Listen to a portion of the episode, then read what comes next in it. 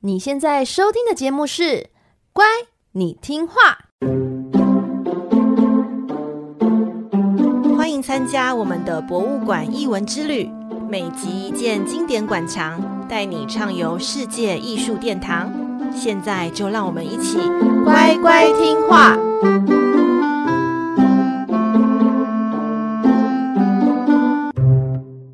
大家好，我是葵花子。嗨，我是佩金。欢迎收听《乖，你听话》。我们的博物馆译文之旅第二站将离开法国的巴黎罗浮宫，飞向英国伦敦。哎，伦敦一样有非常多就是很厉害的博物馆跟美术馆，就是如果有选择障碍的话，不知道怎么选呢？对，所以这一集呢，我们就请来英国官方的蓝牌导览员。那这也是我们节目第一次邀请来宾。现在呢，就让我们最最最专业的伦敦导游 Craig 小高带我们一起逛英国，欢迎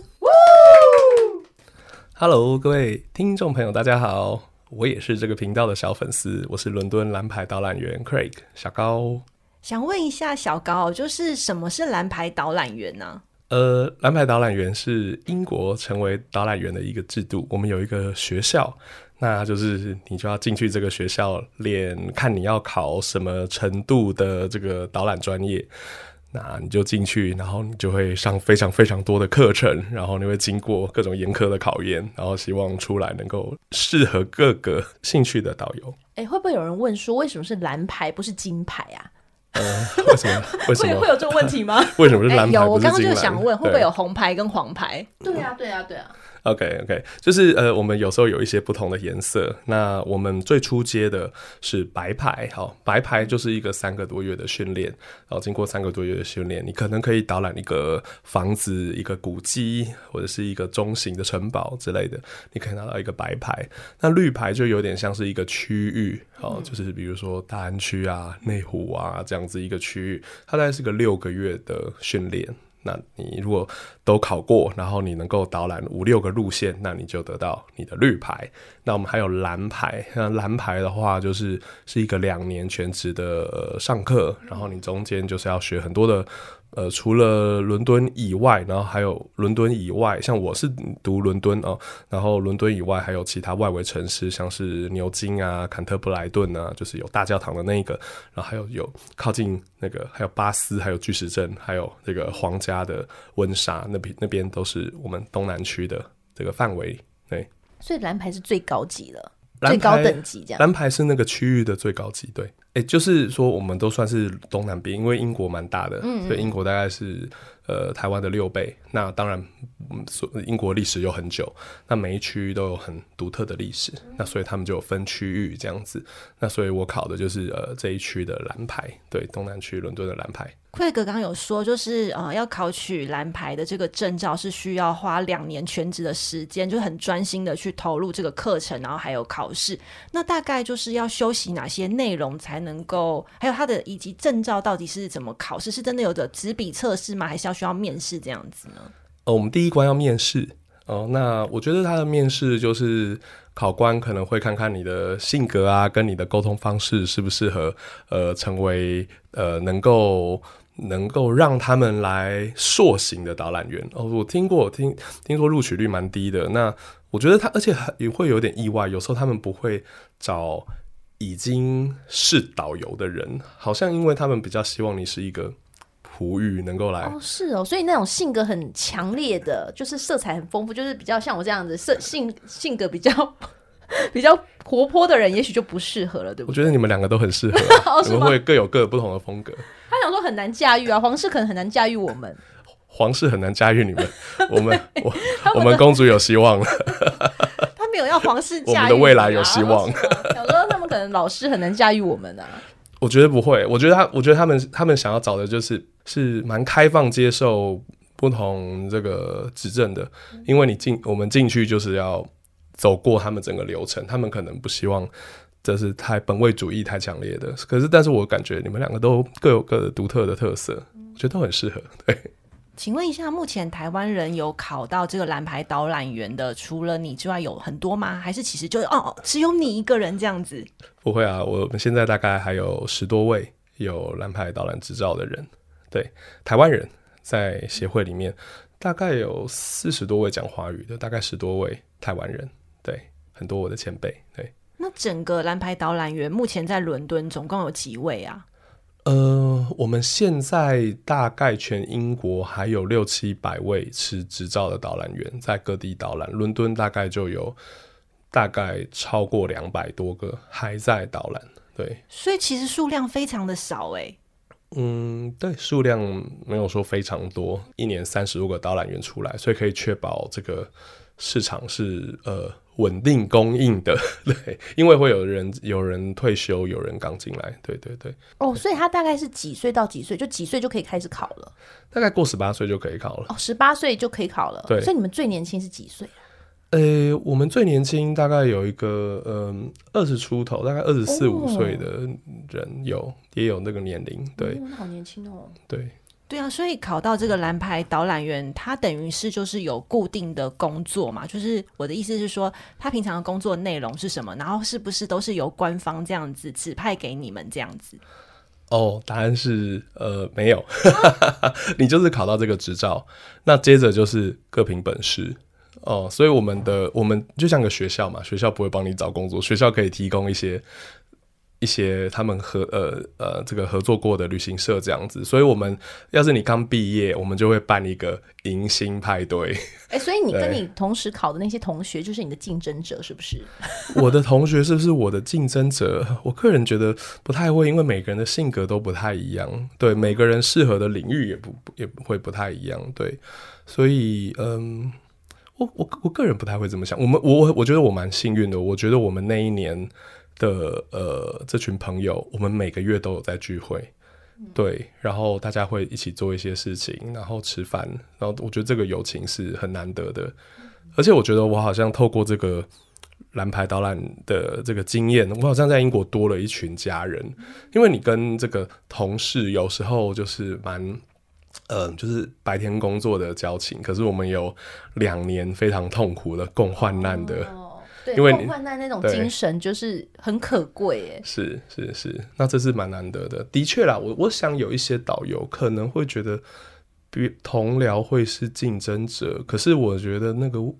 可是大家就是做很不一样的事情啦，嗯、所以我觉得普遍还好。对，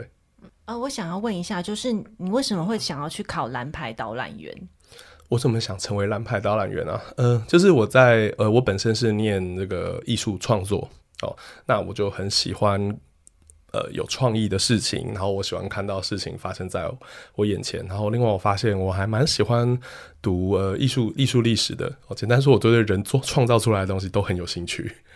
那我在我的生涯中做过很多不同的工作，然后我又做过博物馆啊，就不同博物馆实习啊，做过驻村艺术家，那。呃，甚至我也做呃，就是这个让爸妈安心的朝九晚五的工作这样子。可是到我呃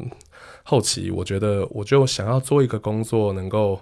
呃，我思考什么是我很快乐的场域哦。嗯、然后我那时候就思考，就觉得哎，博物馆，我很喜欢博物馆，然后我很喜欢跟跟不同的人群分享。那我就觉得哎，既然好像有这个执照，有这个机会，那去试试看好了，反正。课纲看起来也不错啊，就是念很多有趣的故事这样子，然后就考到了。那考到了，我也没有立刻成为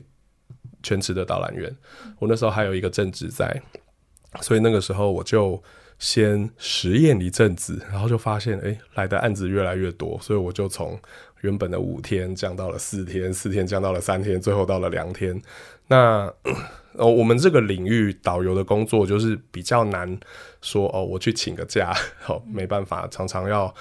立刻说好就要去工作这样子。那所以那个时候就呃经过严谨的计算，就决定好啦，就辞职吧，全职做导导览这样子，对。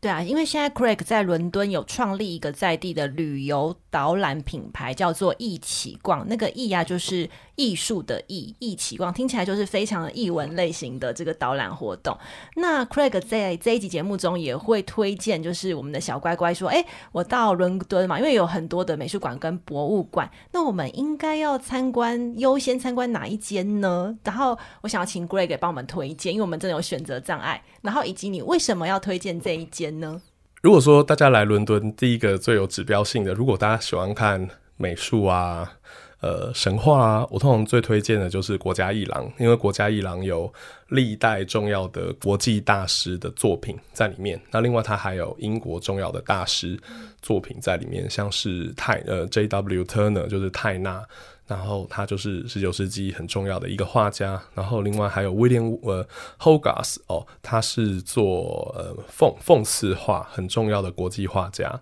那当然里面还有这个典。典藏的欧陆大师，上从什么达文西，然后中间到鲁本斯，然后接着到兰布朗，然后一路到梵谷的太阳花，国家一廊都有一幅。那所以它就算是这个武装俱全、非常重要的美术馆，对。我就是为了要访问 Craig 这一集，然后我就是在二零一八年的时候，二月的时候曾经去过英国伦敦。我想说，哎、好啊，那我就把就是当时去这个美术馆的照片找出来，然后来想说温习一下，就发现一件很糗的事情，就是我好像只有站在门口跟博物馆 门口拍照，但我好像没有进去，超糗的。你真的是完整的到此一游而已。对，然后我就想说，难怪我在查这相关的资料的时候，怎么一点印象都没有。所以你真的不是年纪大，是真的没有去，是真的没有去。那佩琴，你有去过吗？诶、欸，我那时候去的时候，我好像是呃，因为我开始飞英国是第一站，然后我去的时候就是一整个下午在那边。后来是整个旅程结束之后，我又到那边一个上午。我真的觉得那边真的好棒哦，整个氛围很好，很自由。那你那时候逛的时候，就是有按照什么样的流程，还是你就像一般的游客，就是乱逛而已？哎，对，没错，就是乱逛，完全没有章法的，你知道吗？看到哪里人多，我就往哪里去，然后哪里人，然后后来第二次是哪里人少，我就往哪里去。往这这个是一个非常非常没有目目标的行为。所以 Craig 有建议我们是说，如果第一次到达这个呃美术馆的时候，会怎么样子参观的动线会比较流畅吗？嗯。以国家一廊来说，通常大家会从，如果大家想象你进面对这个国家一廊的入口一进去，通常呢会建议从最左边这一侧开始看，哦，因为最左边就是历史最老的，所以它是从左到右，哦，这样子一路看下来，从左。嗯，就会是最老最老的画作，大概追溯到十四世纪中期，然后一路到二十世纪，就是大概那个时候，你就会看到印象派，然后太 那个梵谷的太阳花，那就是那个博物馆的尾端。从左至右是英国当地的美博物馆或美术馆，他们都会这样子做一个安排的动动线嘛？哦，说的是国家艺廊本身，只有国家艺廊本身哦。对，国家艺廊的话，通常是一进去，然后就先立刻往最左翼哦，走到最左边，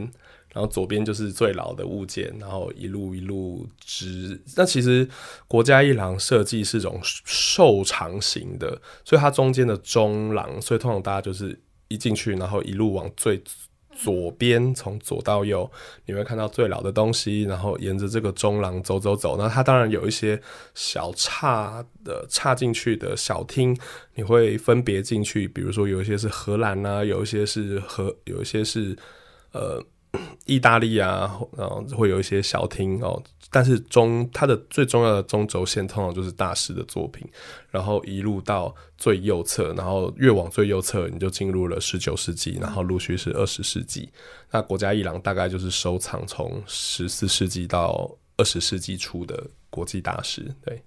所以当你在带导览的时候，你也会按照这个路线带领，就是大家一起看完整个像是艺术史这样子的感觉吗？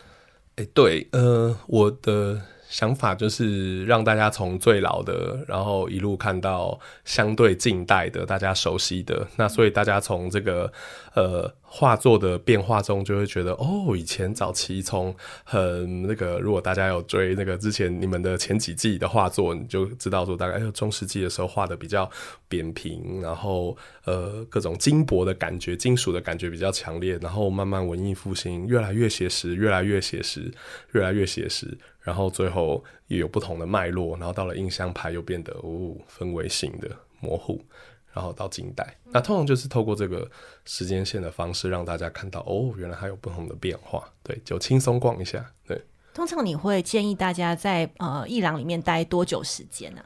其实如果说轻松去逛啊，我觉得大概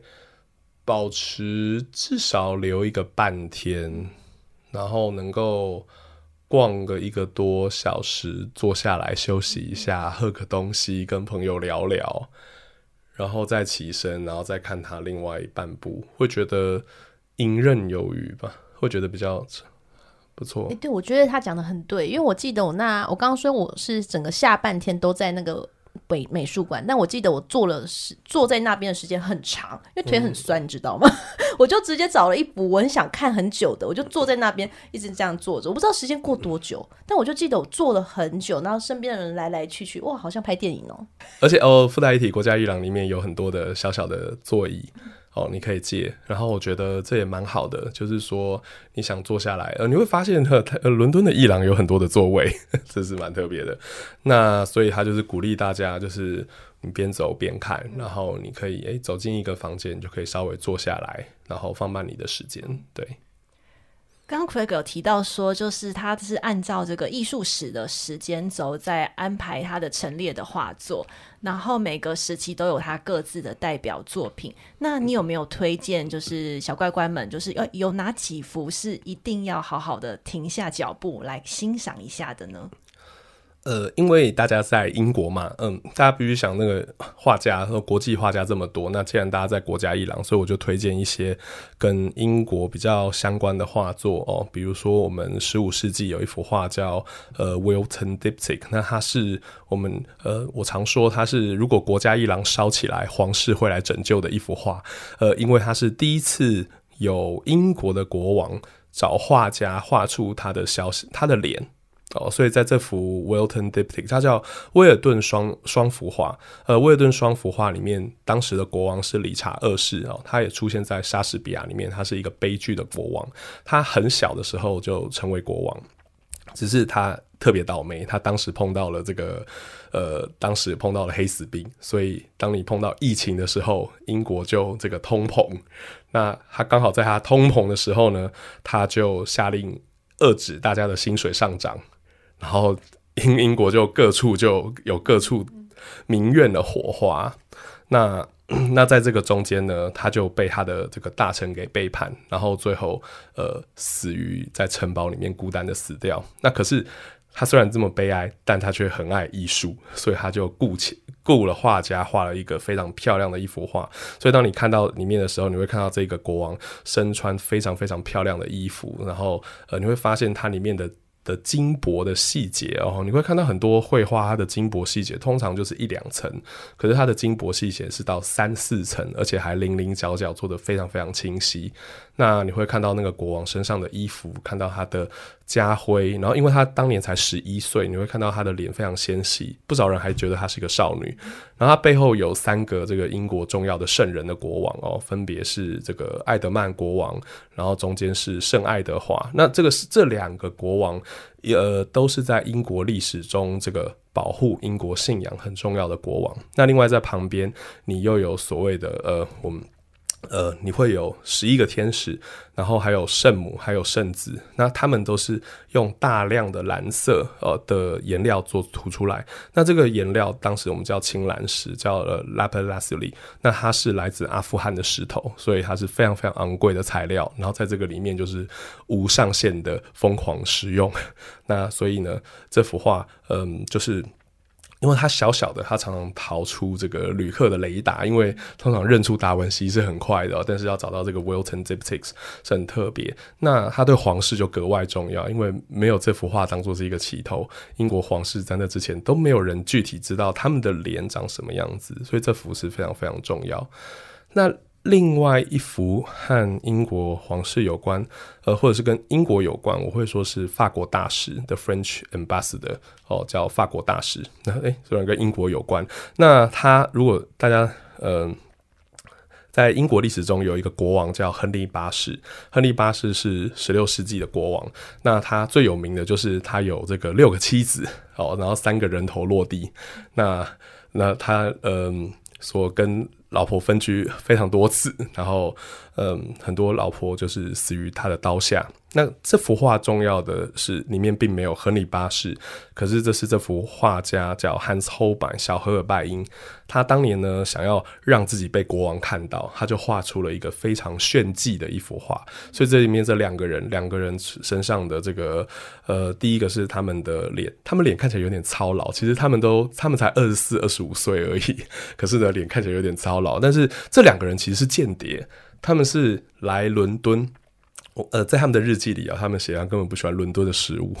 然后他但是也不喜欢伦敦的天气。可是呢，因为当时亨利他要和第二个太太结婚，所以就要把第一个太太休掉，就有点像当时的脱欧事件一样。当时是个欧洲的震撼弹，所以这两个人就请这个画家画出他们的肖像来。所以这个里面有他们身上穿金戴银的细节。那另外这幅画里面，呃，最有趣的是它的桌上，当时呃，分别上面的桌上有这个很漂亮、很漂亮的这个波斯地毯，然后上面有科学还有导航的仪器，它里面有很多的象征主义的细节，比如说它上面有一个钟面，它就放在一五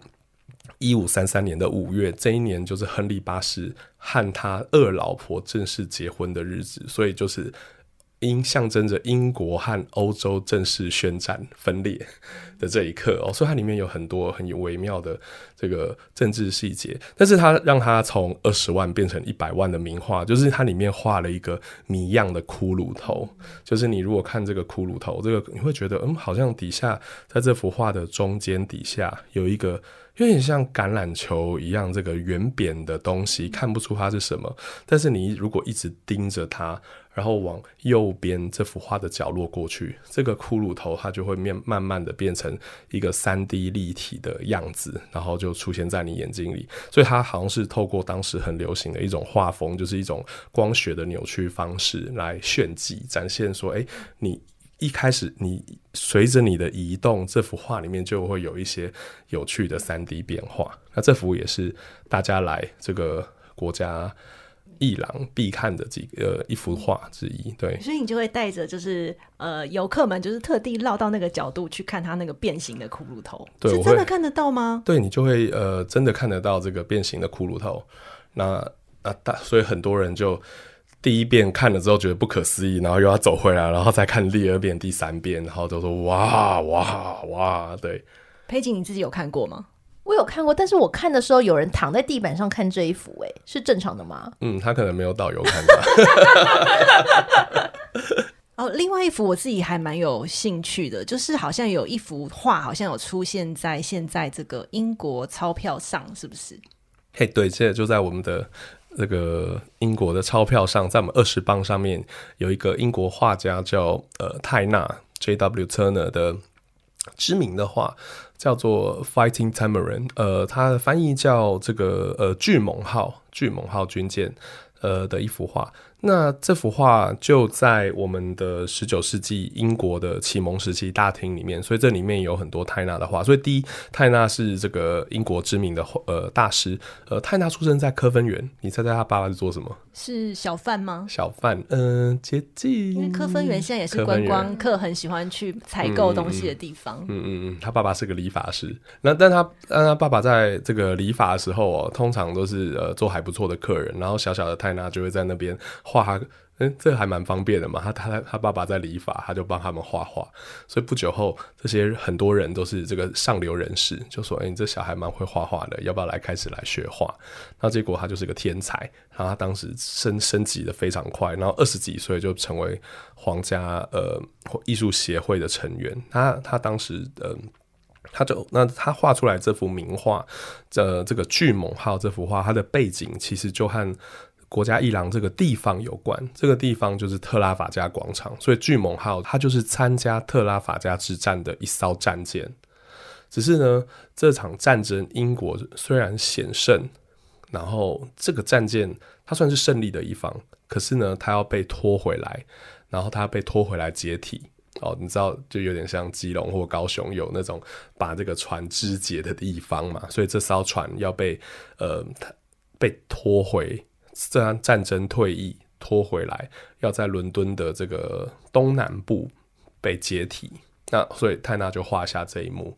那这一幕呃很特别的是，把这这艘大船拖回来的是一艘蒸汽船。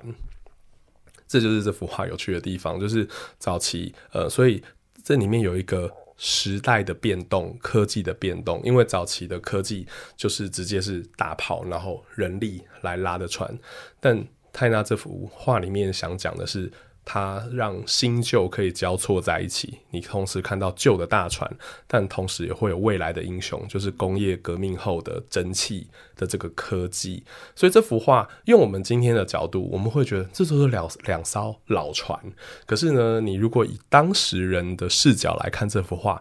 就有点像。你看到一个马车被一个特斯拉带回来的那个感 那个感觉哦，是一个完全不一样的动能。那所以这幅画它所象征的就是一个新旧交替，然后时代变迁的一个样貌，科技的进步，科技的进步，时代的样貌，有它还有一个这样的含义。那另外它也出现在零零七里面啊，我知道这一幅就是其中有个间谍，然后他就是坐在里面一直看着这一幅画。哎，对对对，你说对了，就是在那里面那个那个那个间谍，就是呃，MI6 里面做武器的年轻人，他要和那个零零七见面，那他们就选这幅画见面，为什么？因为这个年轻的这个呃做武器的人，他们心中就是最新的科技，然后在他的心中，零零七就是一个。老派的用拳头的这种呃呃这种呃职业间谍，所以它这个里面有一个新旧交错的元素，所以就是为什么他们选这一幅画当做是他们见证新旧交错的一幕。所以在那个那个零零七问年轻的间谍说，在这幅画里你看到了什么？然后这个年轻的间谍就说，一艘又破又老的船。他就是在指零零七，詹姆斯庞德。对，音乐在指零零七，就是说要交棒的意思。呃，对，某个程度上，呃，某个程度上哦，就是那这这幅画是英国人公认他们最爱的一幅画。好，所以英国之前有做过一个票选，因为我们就要选出英国最大家觉得最重要的一幅画，那这幅画就被认为英国最重要的一幅画。对，我觉得你刚刚讲那一段跟零零七呼应的故事，我有点起鸡皮疙瘩。就是我觉得电影跟古典艺术，应该也不算古典艺术，就是现代当代艺术有一个很好的呼应，就是在这种时代，你会觉得看得懂画是一件很幸福的事，就是可以看得到更深的含义。然后另外一件很令我毛骨悚然的事，就是因为你有跟我说，就是泰纳的这幅呃画，然后现在是英国二十。英镑纸钞的一个背景设计图嘛，然后我还因此去把我家就是二十磅的纸钞，英镑那时候去英国还没有花完的钱全部翻出来，就发现哎没有啊，才发现说天哪，我保留的是旧版的纸钞，所以这个是出现在新版的纸钞上。哎，对，它出现在新版的纸钞上，而且现在的纸钞是不是全部都变成塑胶纸啊？的接近就比较难撕，对，有特殊的印刷方式，对。而且我看到一个很惨烈的讯息，就是说，就是英格兰的银行在，其实，在二零二二年的九月三十号就已经全面淘汰旧的英镑，是二十跟五十的英镑，嗯，就等于是我现在那一张纸钞已经不能用嘞。就觉得天哪，好令人毛骨悚然哦！挂起来纪念，对，你也只能当纪念了，真的是壁纸哎，真的是壁纸哎！我想说，是不是可以去台湾的那个中央银行、台湾银行换之类的？所以刚刚 Craig 就是帮我们就介绍三幅，第一幅就是那个只要失火了，皇室一定会救的，是那个威尔顿双联画。第二幅是那个，就是可以，呃，他描绘了非常多当时那个亨利八世那时候非常黄金时代的那种贵族感，对不对？的那个法国大使这幅画。第三幅呢是英国人票选最喜欢的一幅画，就是刚刚印在那个现在印在那个二十磅钞票上的那个透纳的战舰巨猛号。诶，其实还好像好像有别的名词，诶，好像还有那个叫什么勇猛。勇猛号战舰，哎，好多哦，就是很猛的一艘船。对，那我因为我们前两季分别讲了希腊神话跟圣经的故事，那在那个美术馆中有没有也有一些很知名的关于这两种的类型的画作，可以跟我们介绍一下呢？国家国家一廊里面，我觉得有一幅画，就是叫呃《Rugby Venus》哦，是讲维纳斯的一幅画。那他是西班牙的画家 Velasquez 画出来的。那这幅画，我觉得它让我印象颇深刻，是因为它是当时的国王想要去贿赂大臣的时候，然后做出来的一幅春光图。那这个春光图里面就有一个这个算是嗯，算是全裸，但是他没有面对观众，所以这一切都非常的隐晦。然后这个维纳斯就有她美丽的胴体，就呃这个有点像是那种所谓那种。白中带粉色的那种呃细细腻的稚嫩感，然后旁边呢有一个小小的丘比特，但它算是假丘比特，因为这个假丘比呃，因为你从远看哦，它好像是有一个小翅膀，但它其实是背着一个小翅膀，它背上有一个小背带，因为当时的天主教非常保守，它不准画神话。那所以法拉斯卡斯就有点像透过呃，就是我我我他是全裸啊，但他没有面对观众啊。然后这个虽然你不能说他是小天使啊，因为他是背着背带，他是背着一个背带，背着假翅膀的这个小孩哦，来逃过这些规则。那这幅画是当时的国王算是想送给他大臣的一个春光图，所以他们特当时呢还找了一个成立一个假的艺廊来偷偷让这幅画给输送出去。那这幅画除了本身呢，它是这个所有观众经过看到这个维纳斯的这个美丽的身材，大家都会嗯吞口水的一幅画。那另外，他在一九大概在一九三一九一三年的时候，在英国很有名的是的是那时候有很知名的事件，就是女性抗争的女权抗争团体哦，女女权抗争团体就进去把这幅画给摧毁了。那这个当时。摧毁这幅画的人，嗯，我们叫他这个开画手玛丽。这个这个这个女，呃，我先我先让帮大家帮帮大家了解一下，就是在一九一三年的时候，英国的。呃，女性们哦，就是这些比较有能力的女性，她们发现说，为什么我们都缴税，但是政府都没有在政府单位里都没有任何人能够处理女性啊，还有教育这些议题的，大部分都清一色男性，所以他们就开始抗议。那其中有一个很重要的领导者，你就把他想成当时的学运分子哦，学运领袖被这个抓起来关进牢里面，那所以这就引发很多女性的不满，所以他们就决定我们要摧毁你们这个艺廊里面最美的一幅女。女性的画作，那所以当时就有一位加拿大来的呃玛丽哦，她就趁这个保安在交接的时候，拿着斧头往上面切了呃不下于七刀哦。哇，我是斧头哦，拿斧头对，那我也是小刀，是斧小对啊，这斧头这样不是整个是劈画吗？对啊，就用力的劈下去这样子对。可是现在完全看不出来他有被劈过的痕迹耶。嗯，对对对，那那所以这个这个玛丽劈他的画，他他就往这幅画劈下去之后，那这幅画原本就是还好，但忽然变爆红，因为呢全国都在报道这一幅这个因为女权团体而牺牲的一幅画。那那嗯。这个当当时这个 Mary 她的回应也很有趣哦，他们说，你们抓走我们最美丽的领导者，所以我们就要摧毁你最美丽的一幅女性的画作。那所以我就觉得啊，女人何苦为难女人？可是意思就是说，这幅画已经经过所有女性们的认证，她是这里面他们的眼中钉，他们眼中最美的一个女性哦，所以是很很有趣的一个鉴定。那你现在去看，呃。你会不会立刻看出来？哦，可是我通常呃也提醒要跟大家分享，所有的小乖乖们，你们如果接近这幅画的时候哦，你大概可以离它大概一个半手臂的距离，然后慢慢的蹲下来一点点，然后你就会看到这幅画的会有一些一道一道的阴影，你就会就是当时的那些斧刀斧头留下来的痕迹。在上面，天啊，这真的是只有蓝牌导览员才会知道的事情。我们一般人怎么会知道这么 detail？我觉得好有趣哦。哦，我附带一提，就是呃，也因为当时有很多女性，她们这个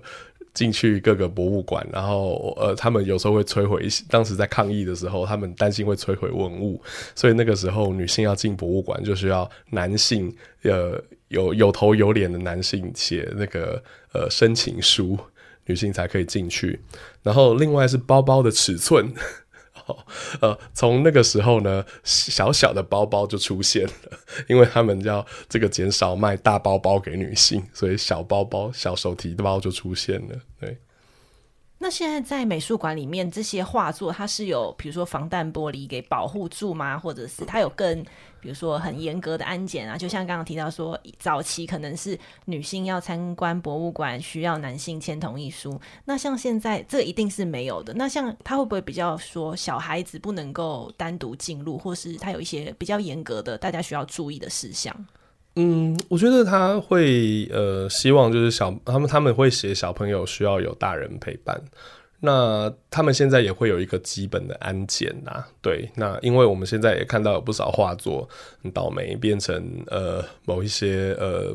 名誉团体诉求的的这个目标哦，那所以他们上面也是有很多玻璃。那我我觉得某个程度上，他们嗯这些抗议团体可能就是因为知道他们有玻璃，然后才敢进行破坏。所以嗯，其实是有个两面人。所以呃，那另外国家伊朗的话，也因为它格外格外的有名 啊，所以有时候会变成破坏的对象。我举一个很重要的例子，比如说呃，在这个。里面的精选中有一幅画是英国知名的乡村画家，他叫 John Constable 哦，他画出来的一个这个这里面的中文翻译是甘草车，甘草车。对，那甘草车这幅画其实非常有名，算是 John Constable 在国家艺廊的镇馆之宝。那这幅画很的特别，就是说，呃，我不知道你们来英国的时候觉得英国的天气如何？大部分都是阴天呢，都是阴天的感觉。对，那这 John Constable 他非常非常会画的，就是画出那种英国阴天的云，就是那种要下雨不下雨的那种云朵的样子。那另外他画出来的这个乡村哦，里面有几个元素，呃，这个马车本身，呃，你必须了解这个是他画的这个马车哦，这个时候英国已经有呃火车了，这时候英国已经有火车了，所以他的。Constable 的天平的另外一边，就像泰纳，泰纳会去画，呃，这个火车，他会画蒸汽船，他会画这些新科技。那 John Constable 呢，他就有点像是他想要守护这些老的科技。你这里面看到的马车，它呃托运着一些货物，然后它进入河里面。它进去河里面是因为这个马车开太久，它需要降温，所以它必须开。开进河里面，让这些铁能够降温，所以它就是 Constable 故意画出一个落后的科技，来让大家看到哦，英国的乡村曾经是这个样子，曾经没有。引擎、马达就是人与动物。那呃，这个他画出来的这一幅画里面呢，其实他的这个笔刷的感触哦是非常非常快速，还有凌乱的，甚至比印象派还更早之前。所以呢，有些人说 他的画作甚至还影响后来的莫内，还有梵谷，还有梵谷这些画家。那他画出来的画，你就会觉得哦，他真的是像英国。不知道各位有没有去这个登山啊，或者国家公园走过？你每次走走一步路，你就在地上留下一个泥巴的那种烙印。然后他的画作，你就可以感觉到那种泥巴人走过的脚印、干燥的感觉。你好像真的手靠近可以摸一把，你就觉得哦，手上就会有一些这些泥土的感觉。所以他完全画出那种英国乡村。人与自然，然后试着从中找到一种生活方式的一种呃生活体验。那这些都很有可能会在工业革命后的世界消失掉，所以他就试图去保存它。那这幅画有趣的是，John Constable 跟泰纳差很多。John Constable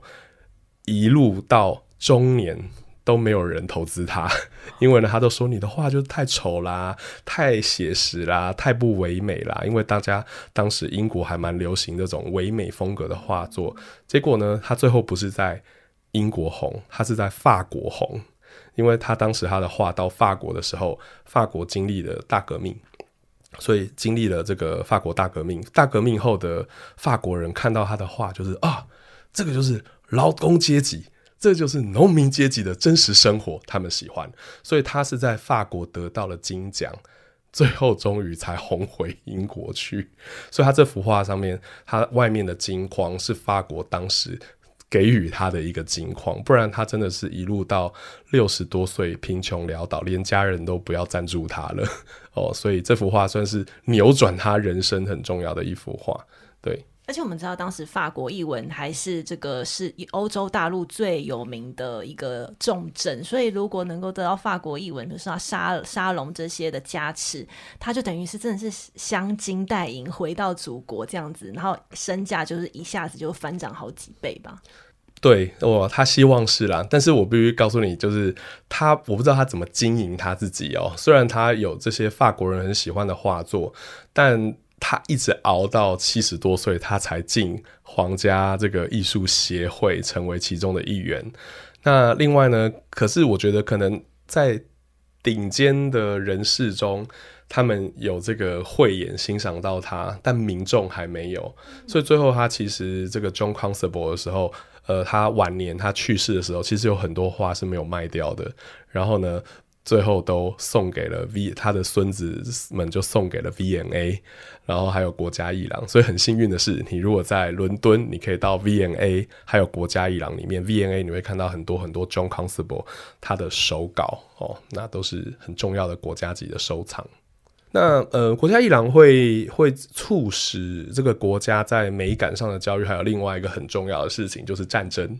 哦，因为英国呢，当时和拿破仑正在打仗，然后他们非常担心说，诶，如果英国要是打输，或者是没有拿破仑最后征服了整个欧陆，呃，拿破仑呃，可能英国人就没有办法到欧陆去去欣赏这些意大利大师们，那所以这也呃陆续让这些呃。这些有钱的士绅啊，银行家们最后决定说：“来，你拿三十幅，我拿三十幅，你捐这，我捐这，大家一起成立了这个国家艺廊的这个基金会，然后让他们的这个收藏哦越来越大，越来越大，变成今天的这个样貌。一开始才三十多幅画嘛，到今天大概有超过两千多幅画。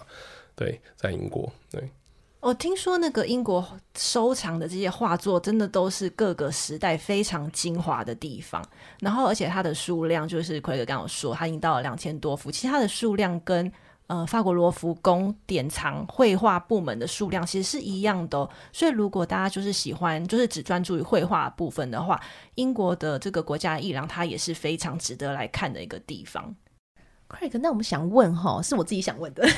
就如果说像我这样排了半日游在这个美术馆，那我可能晚上我可以去哪里？在那附近，或是我可能排白天的行程看美术馆，那我下午可以去哪里？简单说，国家一廊大概就是一个半天，那你们早上可以。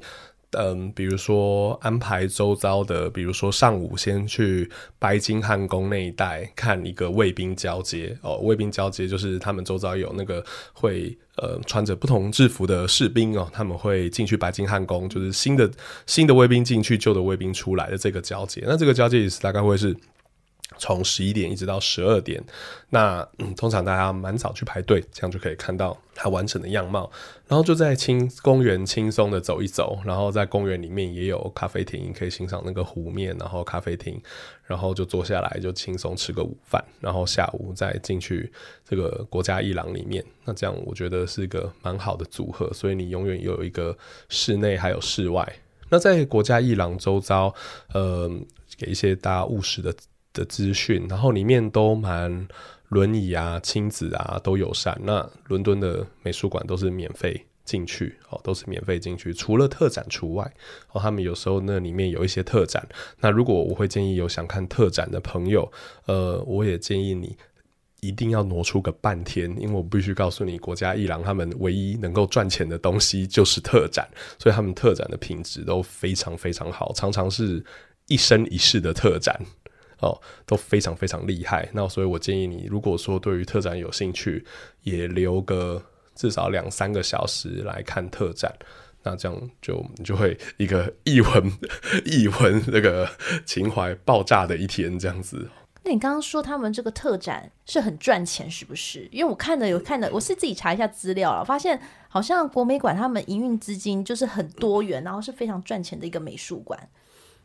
嗯，在伦在英国的美术馆通常都是免费，那所以呃，这样就会让策展人们必须要呃做出又有艺术价值但又有大众价值的特展。嗯，国家伊朗已经办过几个那种巨型的伟大的的特展，然后都没有让人失望过，所以我觉得真的是很棒。对，所以就是他们的唯一的赚钱的方法。所以这个赚钱方法就是他真的做到很有口碑，然后一生一世必看的，大家就一定会去看。我觉得他有不少这样子的特展。那当然，伦伦那这些伦敦的博物馆的架构也和台湾比较不一样，所以在募款上啊，然后呃也比较灵活。但是对旅客最重要的就是买东西哦，我必须告诉你，台伦敦的各个艺廊的东西都很好买。你说他的纪念品店就是很很值得买，是不是？我最喜欢买纪念品了。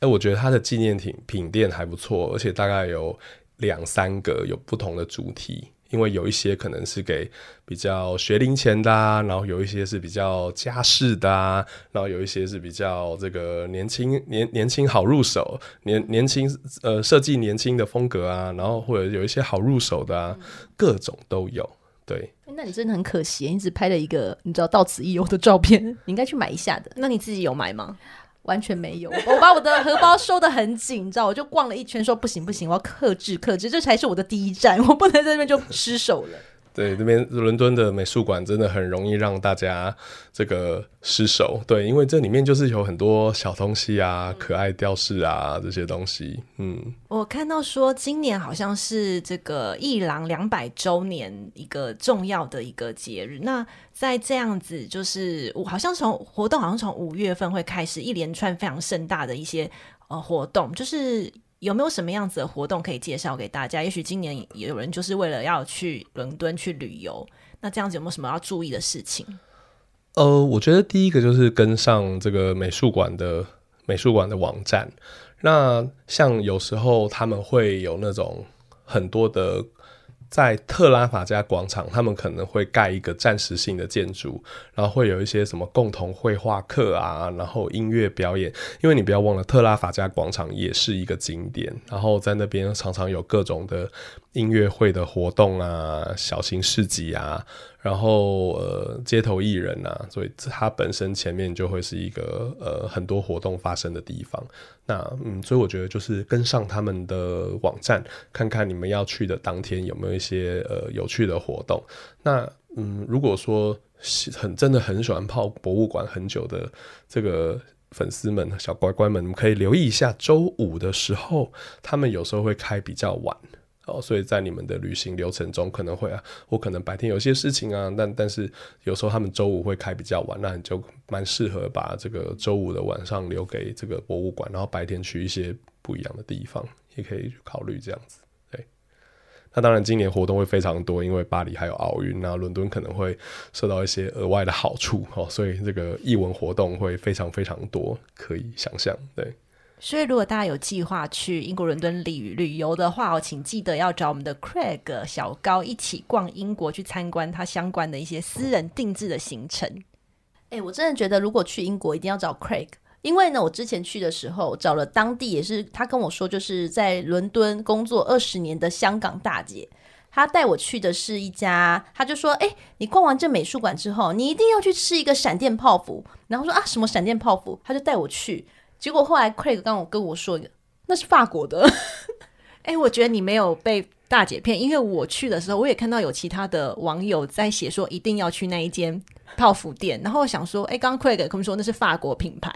真的我们傻眼呢，想说怎么会这样？而且是你知道，直到五年后才知道说，哦，原来我吃的是一个法国的闪电泡芙，我还以为我吃的是一个一个英国的知名知名的下午茶。呃，我我我觉得那大大姐品味不错。好，好，我跟你说为什么？因为，因为你们常在伦敦哦，呃，因为英国人呢，他们心里也知道英国人觉得英国食物大概在哪里，所以他们很多餐厅其实是英国人开，但会取法国名字。哦，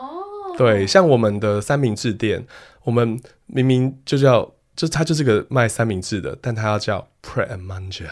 就是小小小吃点东西，他就取个法文，明明里面就是很很英国 DNA 的三明治，对，但是他就要取法文。然后我们的我们的咖啡厅叫 Costa，那也是意大利文，然后所以英国人就是会用外来文字写，所以你你不用担心。那另外那个闪电泡芙店是好吃的。那在那个周遭。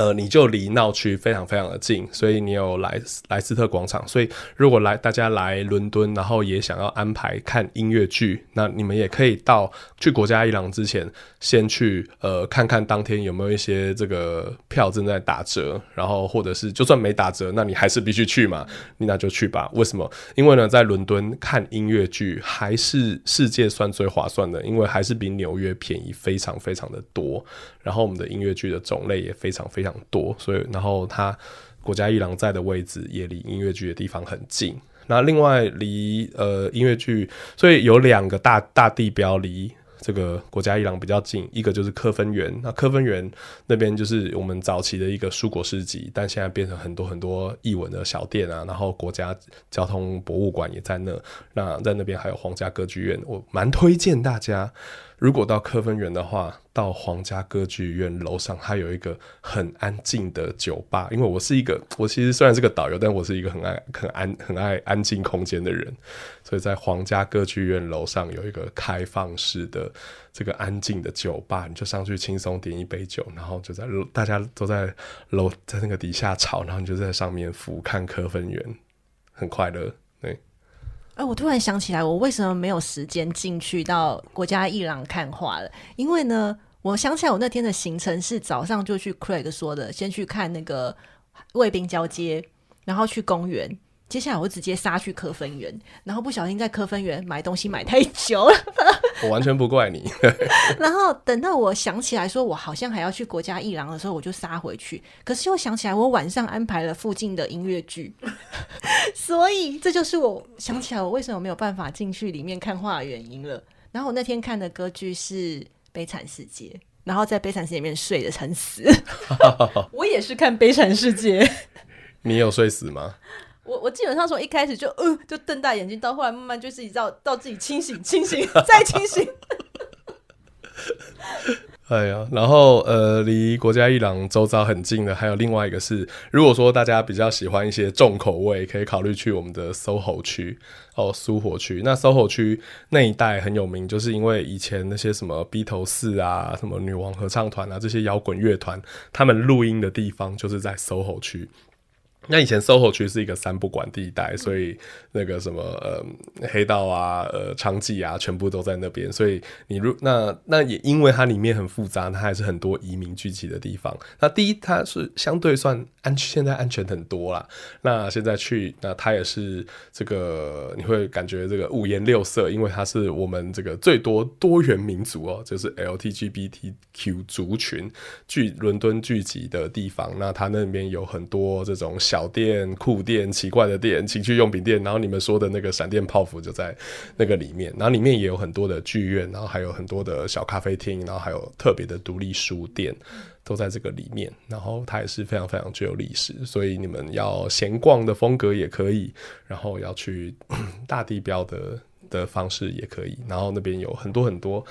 各种小餐厅，所以你真的不会失去选择，对，选择非常多。呃，在旅行，尤其在伦敦，很容易走累，就走累就轻松在那边坐一下，体验一下一一日伦敦人的感觉，也不错。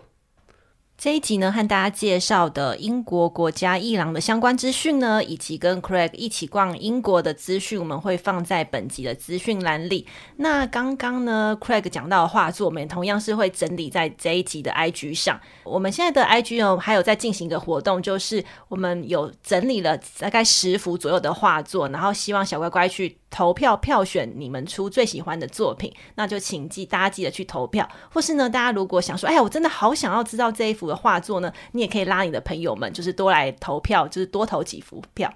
那同时呢，我们的 IG 也正在举办时报出版的新书《型男名画黑历史》。画作中男装的时尚密码与恶趣味的赠书活动，那作者呢是胆小别看画系列的中野金子老师，他以脑洞大开的怪奇视角，另类解读西洋古典画作男性穿搭，哎，真的是没想到以前王公贵族这种花枝招展的程度啊，完全不输现代的女性时尚，非常有趣。那如果有兴趣的小乖乖，请记得去 IG 上留留言来参加活动。最后呢，来提醒一下小乖乖，就是一月二十号星期六的下午，我们乖你听话会举办台北场的新书讲座。在一月二十号礼拜六下午两点到四点的三民书局富北店，也就是靠近捷运中山国中站的附近呢，呃，会有举办这个讲座。那讲座是免费入场，不报名其实也可以参加，但是现场座位有限啦，就是建议提前大家至 Acupass 的活动通来搜寻，就是这个讲座保留座位。或者是呢，点开资讯栏报名都可以哦。但是我要先说一下，如果呢你当天是专程要来看裴景的，要跟你先说声抱歉，因为裴景当天呢有非常非常重要的事情。嗯，没错，我可能要再办一次婚礼，不是，没有啦，是我那个外婆她百岁生日，所以我们要去给她庆祝啦。对，所以如果当天没有看到裴景的话，就是请不要觉得很失望，因为他是真的有很重要的事情。因为我去高雄场的时候，就有人就是问我说，为什么裴静没来？哎，是这样是情勒吗？